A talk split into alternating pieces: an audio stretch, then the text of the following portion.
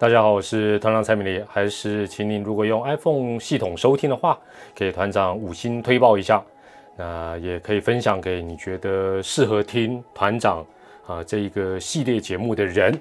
今天五月二十八号，礼拜五，嘿嘿，连续第五刚，连续第五天陪你们下班，连五天，也就是这个礼拜的一个小小目标呢是达成，在今天达阵啊。那提醒大家。这个周六日让团长跟大家一起公休一下哦。那 这个期间限定的单元，呃，基本上呢，这个下周应该会继续下去哦。但是那是下周的事了。反正呢，这个礼拜周一到周五的连续五天的小小目标达成，这一段时间哈，不管你是正常上班，或者是居家上班，或者是呃生活受到的大大小小的一些影响。Anyway，不管怎么样，还是给自己设一个小小的目标。那达成了，像今天团长就觉得还蛮高兴的哦。至少，呃，连续第五天能陪大家下班呢。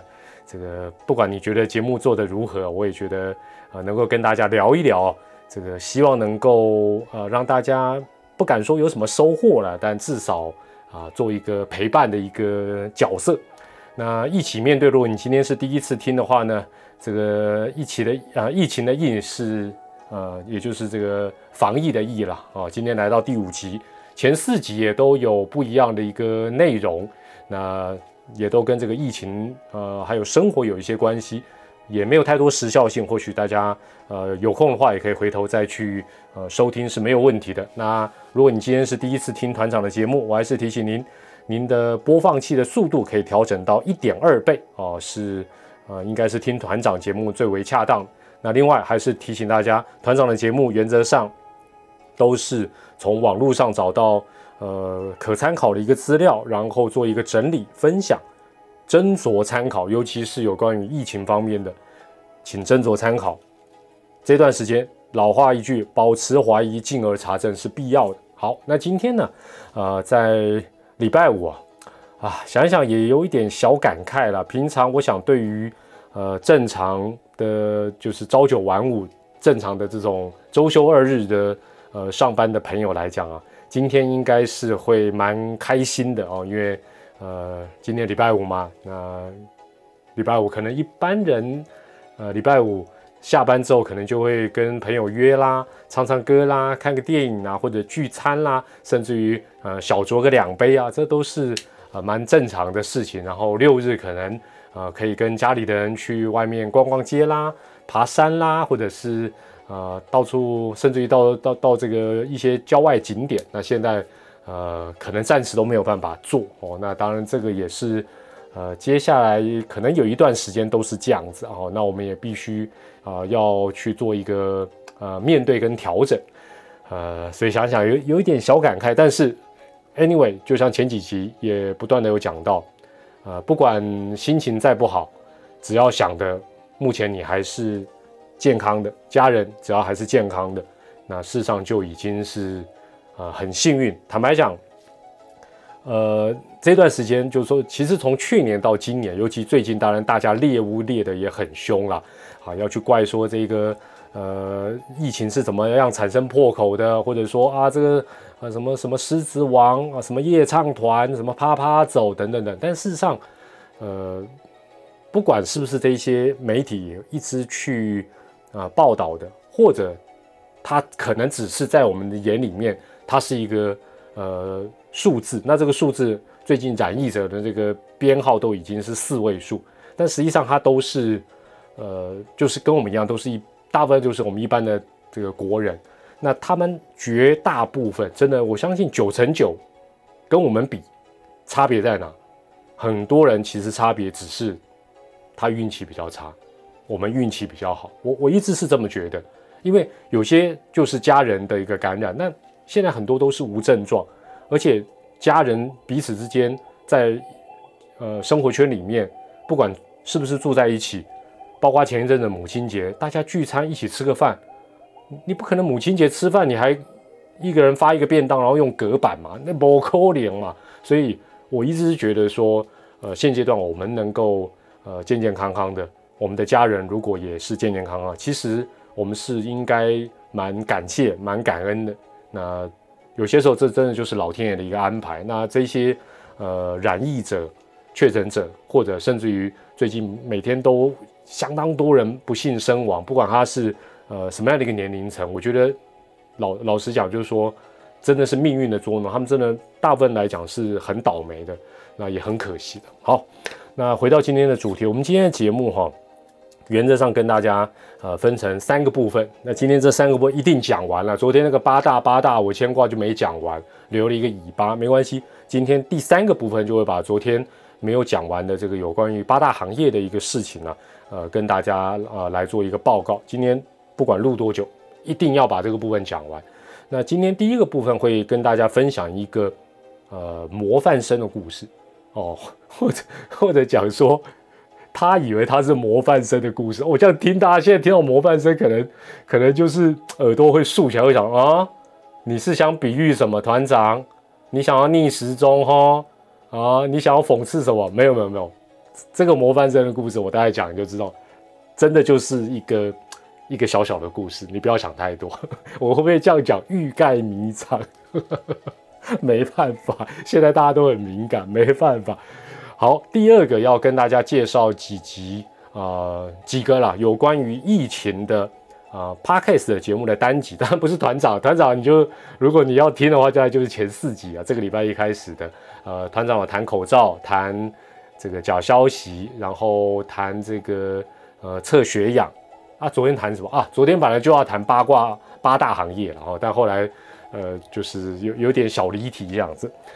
呃，那今天会跟大家介绍几集，呃，我觉得听了很不错的 podcast 的这个节目的单集。我我没有叫你他所有节目你都听，你只要听团长介绍这几集。当然，他们都是谈呃有关于疫情的一些呃分享。那因为我原本啊，我也不瞒大家团长，本来是先从网络上去找，就说找一些，譬如说怎么样跟小孩子呃在家在家自学啦，或者是在家办公。啊，防疫啊，或者是封城之后生活要怎么样怎么样？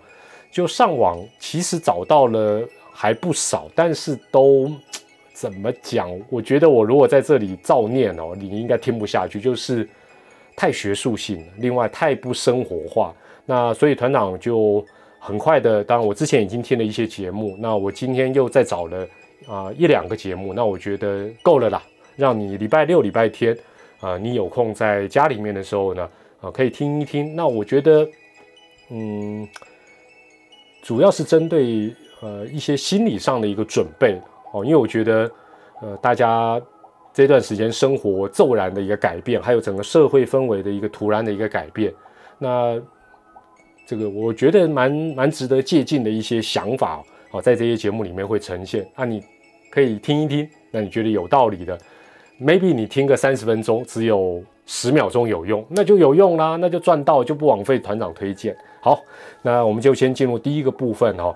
这个先分享一个模范生的故事。这个模范生的故事不是别人，就是团长本人哦。团长本人，我我应该不用先发誓再开始讲，越来越严重。是这样子哦，应该讲说团长哦，小时候就小学的时候，曾经有一段时间还不算太短的时间，一直觉得自己是。可以说是一个标准的模范生，甚至于觉得我简直就是天才嘛。那那这是怎么一回事哦？是这样子，很多团友啊，比较在 follow 这个团长的这个粉丝专业的，应该都知道，就是啊团长的妈妈哦，啊她是一个小学老师，当然已经退休，她已经呃九十几岁，那她。所服务的小学呢，就是团长就读的小学，因为就在我老家的附近哈，所以他就近工作，那把我生下来，当然我就之后就读这个小学。那这这个这个团长呢，基本上啊，呃，我母亲当时去呃上班的时候呢，在那个年代哈，幼稚园应该不是那么普遍，那也有可能这个详细的情形我有点忘了，就是说。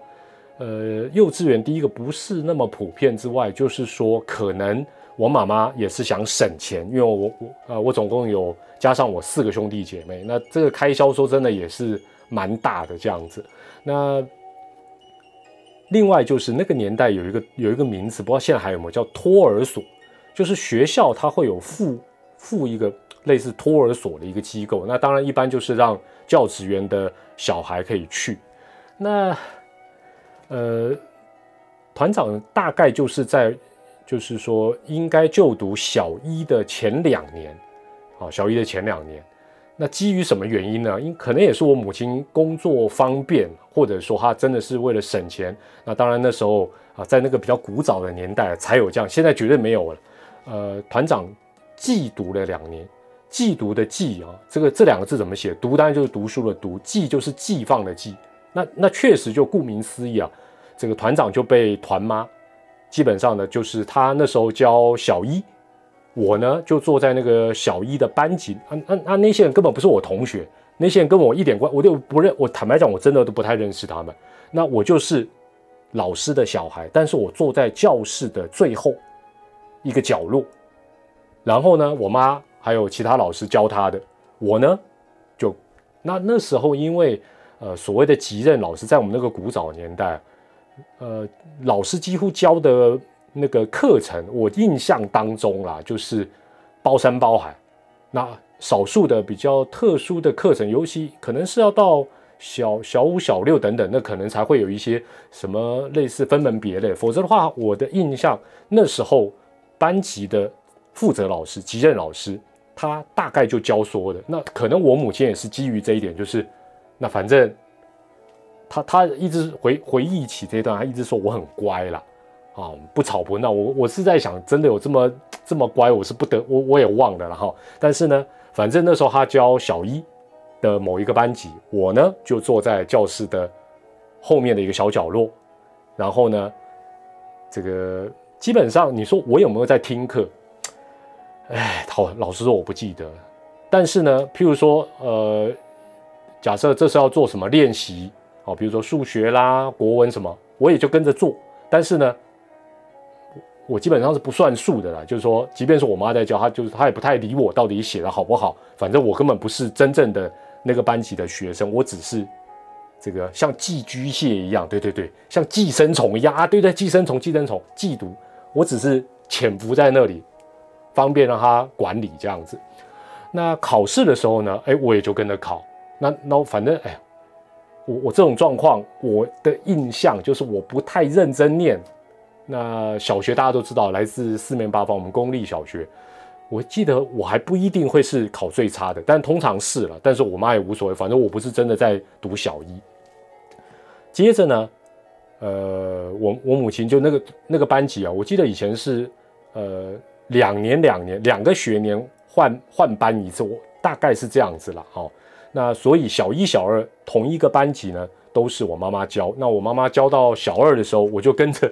基本上我年纪因为还不到，没有办法念这个小学，小学，所以呢还不还不到就学年龄，所以我就跟着呢，他又去读了小学二年级，我又一样啊，这个像寄生虫一样，寄居蟹一样，我就在那个教室的角落。那我妈妈说，好像有些时候我都上课我也不太专心，但我也不太吵，我就自己在那边幻想啦，玩手玩来玩去，然后啊，作业跟着写，考试跟着考啊，大概就是这样。好，那接下来呢？终于来到我小学就读的时候了。那我妈妈也从小一、小二，对不对？她不是教那个班级，那接下来她又再回头教这个呃某一个班级的小一。这时候，这时候她就成为我真正的老师了，因为我是真正就读那个班级了。哦，那接下来的小一跟小二都是我妈妈教，所以基本上呢，呃，我就这样开始展开我的小学生活。那。小学一年级跟二年级的时候呢，学业的考试呢，我如果没有记错，我大概很少有不是满分的。而且呢，印象更深刻就是大家都还蛮认真的，因为那个年代就是老师都是可可以打学生的那个年代，大家都很认真上课。但是呢，我都不太需要太认真。放学之后呢，会出一些什么作业啊等，我也不用太认真复习或者写，不用。但是呢。哎，都考一百分。那那两年呢，小一、小二的时候呢，总觉得自己实在太聪明，同学也觉得我太聪明，怎么那么厉害啊？怎么那么厉害？好像玩也都在那边玩，不是很认真。但是呢，怎么都满分。然后我渐渐的人会有一种错觉，你知道，觉得哎，不但觉得自己是模范生，甚至于觉得，我觉得我是当然的模范生啊，甚至于觉得我根本就是天才嘛，啊，我是不世出的天才啊。但是吼，这个时间来到这个小三小四，那我就换班了，然后也不就变成不是我妈妈，应该就不是我妈妈教了，我就开始发觉一件事情，就是说，哎。好像这个课业有一点困难。其实我讲到现在，应该大家就知道为什么嘛。很简单的道理，因为小一、小二我基本上大致都先念过一次了，我再去读一次，我当然厉害啊。但是我我那时候不理解，我到小三、小四的时候，开始觉得自己好像不是那么聪明，甚至于开始产生有点挫折感。因为你知道吗？人从模范生，从天才，天堂的顶端，你突然之间落入凡间，到平地，你就会觉得说，嗯，那样你。那直到小五、小六，哦，还好，真的还好。我我不是到专五、专六的时候才知道，我是小五、小六的时候我就知道说，哈，我真的不是天才，我没有当模范生也刚刚好，我不是什么当然的模范生，学业我真的普通而已。但是哈，大家要了解到，你从这种被捧得高高的模范生，到跌入凡间，这个过程绝对不是舒服的。哦，因为你当初是不知不觉的，你就觉得说怎么考到第一，对不对？哇，有时候考个九十八、九十九，就觉得哎呀，怎么会这样？哦，这种感觉。但是呢，慢慢的你发觉不是的时候，你心里一定不是很舒服，会有冲击，会有呃怀疑，甚至于会蛮沮丧，这都会。那会怀，真的会怀疑自己，怀疑人生。但是呢，你必须要怎么样？你必须接受，你必须面对，你必须。改变。那刚才讲到，回想起来，回想起来，还好，不是说什么到专科，我还好，我不是到国，我觉得到国中我才知道这件事情就太晚。还好我在小五、小六我就知道说，嗯，我应该真的不是什么天才啊，我没有当模范生的本钱。那我就我自己啊，对我自己的了解就是，我那种死背的科目哦，我还真的还蛮厉害。其他的就普普通通，真的普普通通。但是背的部分，哎，我还算是蛮不错，而且我会有一些诀窍，还蛮强的。那现在再想一想哈，就说团长从来就不是什么天才或模范生，有点可惜。哎，天才或模范生或当富二代当然好啊，怎么怎么不好？讲不好就骗人了啦。谁谁不谁不想说，对不对？生下来就就这个啊。这个爸爸就跟你指的远方说：“这这这一片地啊，你走三天三夜都是你的，这多爽，一定会很爽。”但不是，那也不是天才，不是模范生。OK，或者说哈，想一想，我们在学业上有一点所谓的起起伏伏啦，哦，另外有些时候你可能会开高走低，哦，有些时候你可能会开低走高，上上下下的，并不是那么绝对哦，这样绝对好，绝对不好，或那么严重的事情。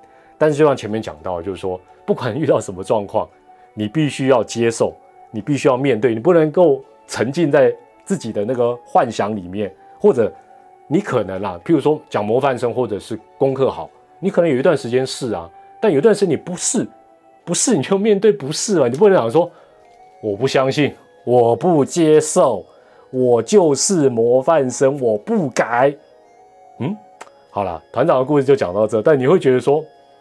团长，你这个故事很假哦，有点熟悉的情节，好像跟防疫有关哦，好像在暗示什么？其实也不是啊。我我分享这个事情是突然想到，那我觉得人生的故事其实可能都有所雷同，啊，都有所雷同，所以 你当然要想太多，我也我也没办法了哈。但是，呃，这是团长的一个一个小学时候一个故事啊，跟大家来今天第一个部分聊一下。那既然哈，我们讲说这个人生的故事啊，或许都有所雷同。那我们接下来不妨就来参考一下别人或别的国家，从去年到今年，他们是怎么样来面对疫情？因为我觉得，呃，虽然可能各位跟团长一样，每天可能也都有接受一些呃国际新闻、外电等等，但是现在我回想起来，也不是说有看。没有懂或有看没有进去，而是说，当我们在这个疫情防守的很好的过去那么长的一段时间，一年多的时间，你看到外国的任何，譬如说日本也好，印度也好，英国也好，美国也好，包括中国也好，你总会觉得那不干我的事，那基本上不会发生在台湾，多多少少心里会有一种这样子的一个预设立场，或者因为因为你会觉得说我们就很好啊。我这个别人的发生的事情，我们就当做故事听一听就好。但是你会发觉，接下来，呃，包括回想起来过去别的国家别人发生的事情，好像也已经是渐渐呃出现在我们的身上或者我们的周遭。那因此啊，团长就介绍几集呃相关，我觉得真的蛮不错。我而且我都听完了啊，我不是说只看那个标题我就跟你介绍，这样子太不负责任。这些 podcast 啊。很优质的，大家礼拜六日哦，可以在家里听看看。首先呢，还是团长相当推崇的这个呃报道者 The Real Story，他在 EP 五十一应该差不多算最新一集哦，第五十一集，它的主题叫做我的疫情日记，疫情就是防疫的疫疫情日记。那他这里面呢，采访的是一个在比利时乡下的一个啊台湾的一个女性啊，那。她应该是嫁过去了，嫁到比利时。那她从去年的三月份，比利时当时就封城，是封城哦，比我们还严重哦。那大部分时间呢，她在呃这个跟她的先生做这个居家生活。那她当初比利时其实就像我们现在北台湾一样，医疗系统，呃，部长强调我们绝对没有崩溃，我们只是紧张哦。那比利时那时候很多国家都崩溃。那当然，他透过家庭。医生的远端诊诊断，国外后来都都远端了。就是说，像我们现在，就是说，我们真的有什么样的状况，我们叫“嗡一嗡一”救护车，还可以真的去医院。当然有有些现在有一些困难，没有错。但是去年其实欧美非常多的国家都只能够远端诊疗，即便它是多么这个国民所得多高的一个国家，那。这个在比利时乡下的台湾女性，当时是疑似确诊，但是她却被通知不能就医。好，你会发觉这个故事过去都是故事，现在渐渐它有发生在我们的社会里面。那之后呢？啊，因为封城封久了，他个人也有一些忧郁症的一个产生。那之后他透过呃一连串的一些。呃，行为网络的行动，找寻资源，展开一个自救的一个过程。呃，这一集故事我听了很感动，因为很写实。那你说是不是实用？我不得而知。但是我觉得，呃，这或许会是台湾接下来可能会有一段时间，我们可能会有一些人面临到这样的一个状况。那，呃，这位在比利时乡下的台湾女性呢？啊，基本上，因为这个疫情其实并没有啊完全的解除，但是呢，呃，他自己还修了一个营养学的学位，然后也呃在家变成一个烘焙大师，甚至于呢也准备要开设自己的泡菜网站。那他也有一些相关的心得啊，想要跟台湾的国人做一些建议啊，跟做一个分享。那这是 The Real Story 报道者 EP 五十一。我的疫情日记，我觉得这一集听了，你会感觉到，呃，不见得有用，但应该至少觉得蛮疗愈的。好，那接下来我第二集要跟大家介绍的是这个百灵果 news 啊，百灵果哦，这个 Ken 跟凯莉两个人哦，这个常常大家都觉得他们好像就是这个凯莉就哈哈哈笑得很大声，但是他们也有震惊的时候啦。他们在一啊，如果是单集的话，应该是 EP 六三五。那如果是他们的呃分类啊，叫做的 KK 秀是第八十二集，主题叫做跟医师聊美国疫情经验。那这个医师是呃应该是 Doctor Justin Young 哦杨医生啊，那他分享了他在美国疫情的经验。那这一位杨医师呃最近在脸书上呃讨论了很多他在美国的相关的一个经验啊一些那当然呃。也有媒体采访他，那他的脸书当然就引起了很多的关注跟论战。但是哦，呃，百灵果这一集让我学到的，呃，我刚才花了大概差不多一个钟头听完这一集哈，那我当然我播放速度有调快一点来听。呃，应该这么讲，我觉得这段时间，这段时间大家也应该蛮容易，呃，有这样的一个状况，就是你容易因人肺炎，或者因言肺炎，或者因台肺炎，什么意思？因为大家最近情绪一定都不是很好，那可能心里对台湾的防疫的这些点点滴滴，每个人心里都有一个呃定见，一个分数。所以呢，你现在可能听到谁讲话，哦，比如说老，我举例了，听到指挥官讲话，你心里就点点点点点，哎，啊，你听到哦，比如说赵少康讲话，啊，你心里又是点点点点点。那偶尔，哎呦，啊，有人听到小英总统出来讲话，你可能又点点点点点。那专家也是嘛，就是哦，所以就是，但是就很容易因人肺炎，就是说他其实讲的可能有道理，但是你现在已经对他有意见。哦，所以他讲的，要么你都信，要么你都不信，大概就是这样。那什么叫因言肺炎？就是说，就像这一集让我感觉到，就是叫因差一点因言肺炎，就是说这个呃呃，Doctor Young 呢，他在这一集受访的前半段讲了台湾最敏感的这个有关于快筛跟普筛的。现在哦，台湾听到这个议题也是二分法，反正赞成普筛的，你可能就会走左边。不赞成还是觉得不应该普筛的，你就走右边。但事实上，你分道扬镳之后，你可能就会错过美丽的风景。那这叫因言废言。那呃，我在这一集我我会觉得说特别有这个感觉，就是因为我觉得这一集访谈的后半部对我来讲是后半部比前半部听了觉得更实用、更有感觉。那不妨大家试看看啊。好，那。什么叫因台肺炎？台就是新闻台嘛，像现在也是，反正从四十九到五十八，听说以后从四十八到五十八，每一个台立场都蛮鲜明，所以你基本上你选择哪一个台，你大概心里也有所定见哦，或者你只是听，想要一边看一边骂而已哦，这叫因台肺炎。好了，不管，所以这个呃百灵果的这一集跟医师聊美国疫情经验哦，是专访这个 Doctor Justin Young，我觉得这一集。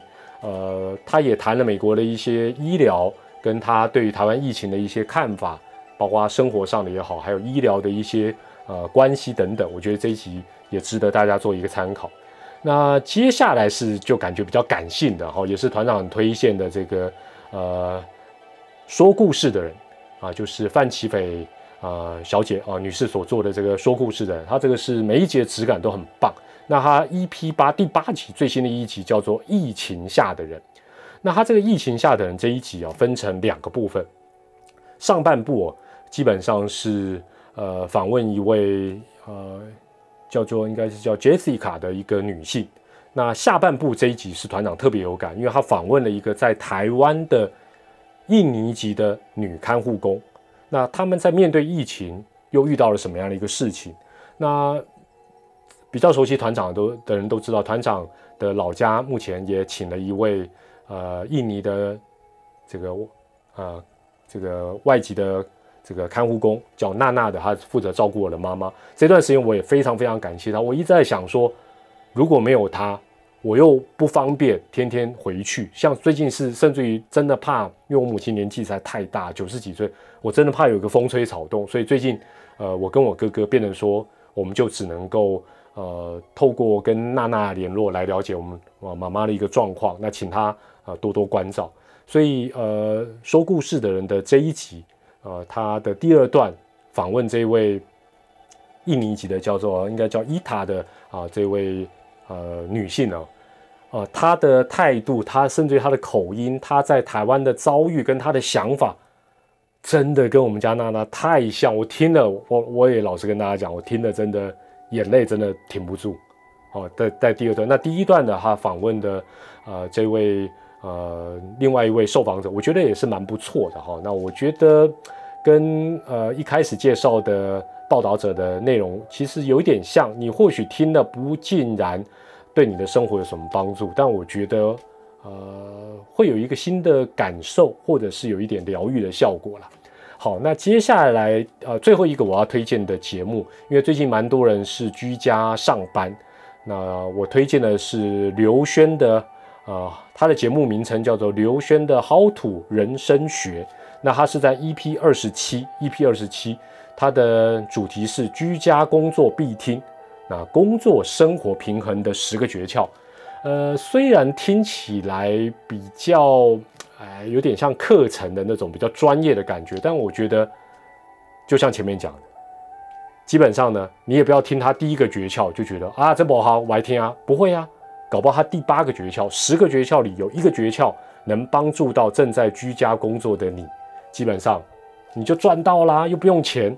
好，那我也建议大家，你说哦，团长，你一次推荐四个节目四集，没有那么多时间听。很简单，团长教大家一个方法，就是，呃，如果你觉得这一个节目像团长语速算比较不是那么快，那有一些比较快，像像敏迪啦、古埃这种，你你那个播放速度就不要调再调快，再调快你就听不清楚。那这些节目你有些你可以调快一点，调一点二甚至一点五，哎，那你可以呃很快速的听一下啊。那有些甚至于你觉得比较没兴趣，你就反正不用太专心听，哎，等到你觉得这个部分。你有兴趣了，你反正你就倒回来，然后再调整一个比较适当的速度来听。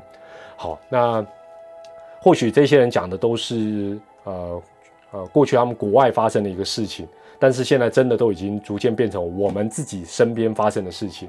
那除非现在看起来也很明显，全世界的趋势，台湾也不例外，就是说，除非我们的疫苗的施施打率能够很普及，但这个可能一时半刻。甚至于，呃，好几个月，呃，都没有办法很快的达成，这是一个长期的抗战。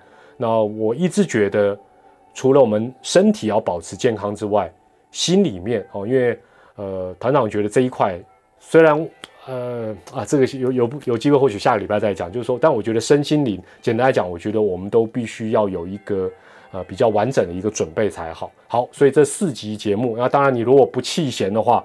没有听团长礼拜一到礼拜四前面四天，呃，差一点讲精心录制，应该讲也不能讲随便录制，我也算蛮发心的，也可以回头听一下了，马北外了。好，好，那第今天第三个部分就是要把昨天没有讲完的这个八大八大总是让我牵挂啊。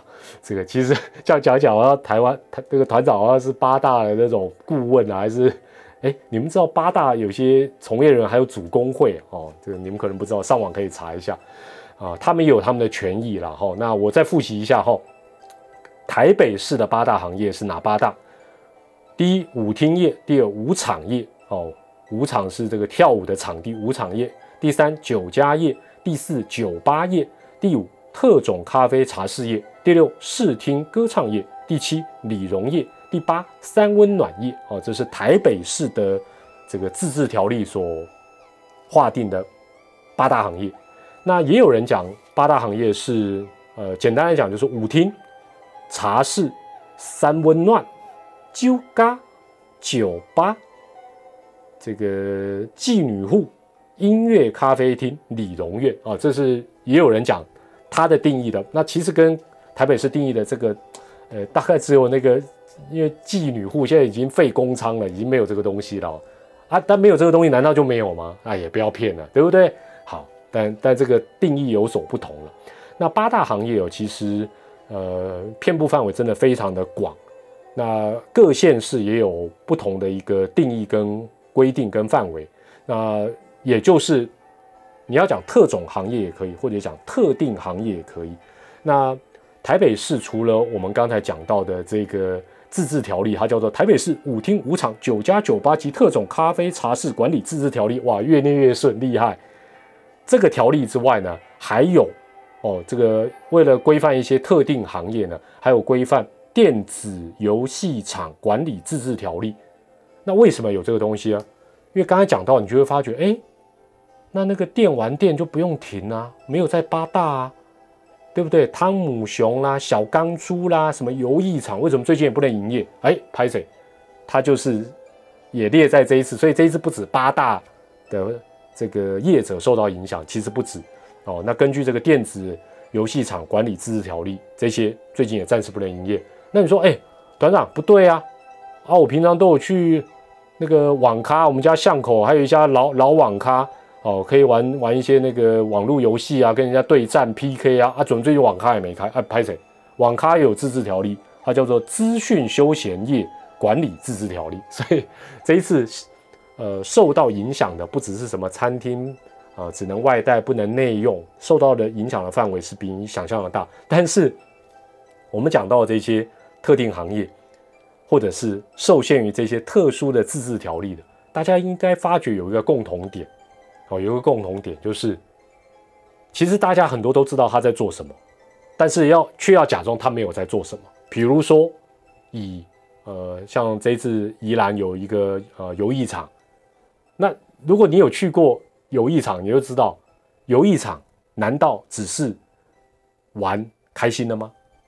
你你花钱，不管你去换代币或者是怎么样开分数，让你开始玩玩玩，不管是玩什么什么哪一种游戏，玩玩玩玩到后来只是一个数字上的成就吗？就好像每天你打开电视，广告铺天盖地的那种手游。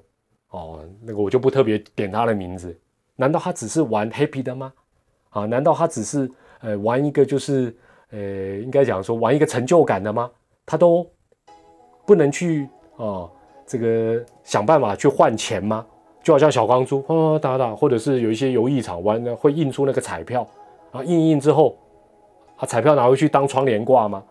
这些都不能换。小钢珠弄得啊好 好起。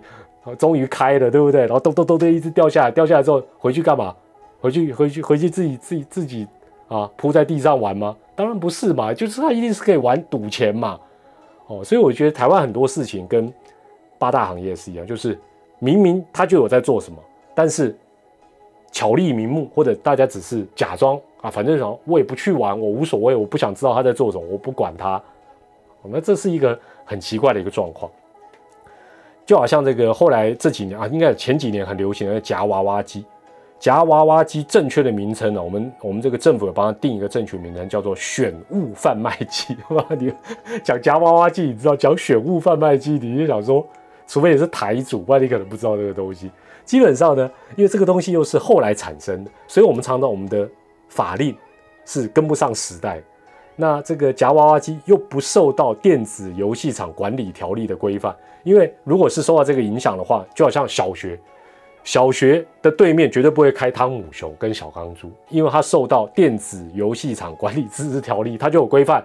哦，这样子可能会让小朋友学坏，所以呢，一定要离多少的距离。但是夹娃娃机，哎，很多家长反映，那那怎么会啊？怎么会这个就在我学那个学校对面就有开一家？拍谁？因为他没有受到这个管理。哦，所以，呃。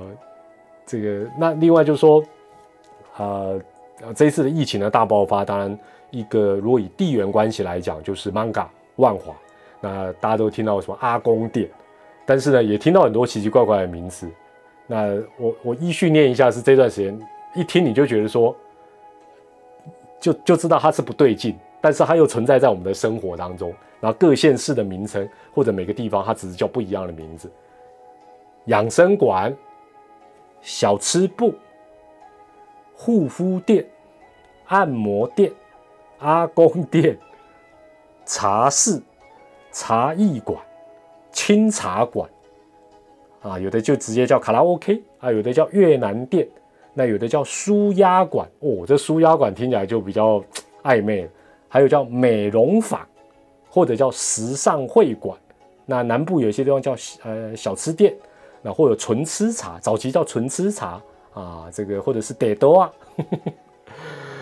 啊，所以这个基本上就是说，呃，现在现在大家把矛头就指向他们，但我觉得某种程度来说，并不是很公平，并不是很公平。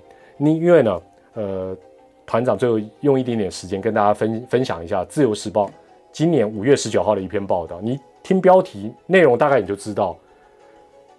因为大家最近矛头就指向这个万华这个阿公店嘛，对不对？它的标题叫做《万华阿公店酒池肉林一丝不挂，竟然合法哦，竟然是合法的哦！而且它不但是合法，而且它不列入八大行业。所以前一阵子指挥官说八大行业哦，一直说八大行业没良心，这时候还在营业，他们心里一定想。我不属于八大行业啊，而且我是合法的呢。但事实上，它当然你说它是合法，当然它不是，它是灰灰色的。好，这篇报道是这样讲啊，就是说我简单跟大家报告一下，就是这个万华区俗称的阿公店啊、茶室啦，他们也有叫饮酒店啊、茶艺馆，成为这一次疫情呃破口之一，或者说是啊感染人看看起来是蛮多人。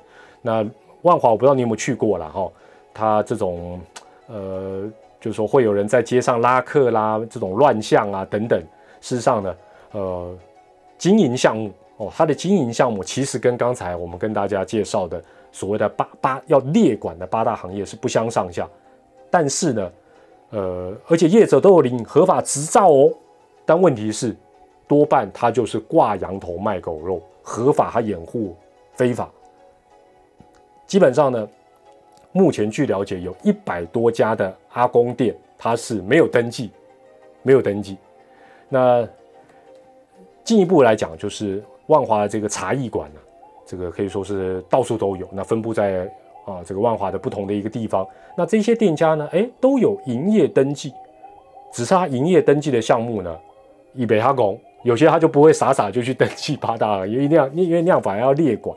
他有的登记饮食店，哦，那饮食店有些有啊，比如说如果假设是饮食店，基本上就不应该贩售酒精性饮料。那你要贩售酒精性饮料，就要申请我们台湾的一种俗称叫酒牌了，牌照的牌。那登记这个饮酒店呢，呃，基本上呢，呃，如果有女陪侍哦，女陪侍有人陪你啉酒啦，不会让客啦，按理来讲应该要登记为酒吧业哦，也就是说，其实就是说，呃，昨天我们跟大家大概介绍了一下这个台北市所谓的这个八大行业。基本上就是说，它有一定的范围，就你就应该要啊申请是八大行业的一个项目。但问题是，明明比如说这家店就有女士陪客，但是呢，哎，他没有登记在八卦啊这个差点讲八卦八大的这个范围内，或者说他有提供酒，但他说他是卖茶的，基本上这个根本不是叫法律边缘，就是其实就是一个违法的一个状况。而且长期来讲，这种挂羊头卖狗肉的一个状况。基本上呢是有一点点罚不胜罚。那根据台北市商业处表示，万华阿公店等茶艺馆是列在这个第三种商业区。那真正的茶艺馆基本上应该是没有女陪侍，而且理论上不应该有饮酒。那如果它是茶艺馆哦，假设它是金价林得又没有人陪的话，理论上它当然不算八大行业。所以他们的申请很很多可能是以这个角度下去申请，但是呢，呃，基本上呢，这个包括市府、包括警察单位，经常也要去做一个取缔，因为呢，他们基本上哦，在这方面的一个服务都超过他们这个营业的一个范围。那台北市大家很有名的议员王世坚也表示，十几年以来，万华的阿公店早期从七百多家，哦。你可以想象，那以前的盛况是七百多家，现在据了解是剩下三百多家。那但市府公布有申请执照的，基本上呢只有几百七十里间。所以说三百多家，但是有申请执照的是一七二。但实际上呢，很多基本上呢都有从事这个所谓的八大行业的一个营业内容。表面上就是哎，我只是呃陪客人泡茶聊天，但实际上都是。这个合法掩护非法这样的一个状况，哦，所以这样的一个情形，实际上，呃，就算你找警察什么长期站岗啦等等，事实上警力也吃不消了，哦。那这个状况，呃，有一点点就是啊，在台湾来讲，一个所谓的灰色地带，就好像我刚才讲到的，你说游艺场，不管你是玩什么拉霸，不管你是玩什么赛马，玩到后来只是嘿嘿，好打发时间离开。是这样的目的进去的也有啦，但是恐怕是少之又少。那这些呃刚才讲到的这些呃违法的一个店面，他们经营的方式相当的复杂。那甚至于有些一家店，它可能有好几个老板。那甚至于他们可能会找一些游民街友来挂啊老板的这个，就等于说是一个职职务头衔。那换句话讲，你如果去罚他，你可能就罚到一个躺在。龙山寺前面的街友，或者是流浪汉，根本达不到这个让他真正停业的一个效果。所以，呃，当我今天跟大家进一步在讲这一个八大的一个部分，就是当然，我想，呃，它是一个商业，我在团长认为啊，它是一个商业供需的关系。也就是说，有人有这样的一个需求，才会有这些行业的产生。不管你认不认同，会不会去消费，其实都不重要。那你甚至于很鄙视他们，很瞧不起他们，也很正常。但是我们简单来讲，就是你没有办法去否定台湾就是有这样的一个特殊的产业，它现在、过去以及未来，它是不断的会运作下去。那你就说你赞不赞成什么合法化是呃另外一回事。但是你如果要假装说他们就是不存在的，哦，这个。他们就就就该消失在这个地球，消失在台湾，恐怕这也是一个可能一个比较呃，我觉得一个不切实际的一个想法。好，那那因为我会觉得说很多东西你不让它透进阳光，不让它接受管理，坦白讲，如果到目前这个状况，我们才回头想要去亡羊补牢，我们甚至于怎么补都不知道该怎么补。好，我想这个是。或许我们在这一个事件当中，呃，天龙国台湾的首善之都，居然有这样的一个区域，啊，这样的一个地方。那现在呃，住在万华的居民朋友，可能心里的压力负担也非常非常的大。那这个恐怕都是呃未来我们要去面对的一些状况。好，那最后啊，在礼拜五的这一段时间，很荣幸能够连续五天陪大家下班。团长渐渐有点信心了，下个礼拜应该可以继续在这个疫情三级警戒期间，继续在周一到周五继续为大家在这个特定单元一起面对当中呢，跟大家一起来面对我们接下来啊会遇到的一些状况。那每一天可能都会跟大家聊一点不太一样的东西。那大家如果有呃相关的意见，除了在 Apple Podcast 给团长五星推报留言啊提供意见之外，最好可以到团长的。F B 啊，这个蔡明礼团长的脸书用私讯或留言的方式，呃，跟团长来做一个分享或者是建议都可以啊。最后也祝福啊大家周末假日还是我们就是要把它当做平常的周末假日，给它 happy 起来，开心起来。祝大家一切顺利，更重要的是健康平安。我们下个礼拜一同一时间再会，感谢，拜拜。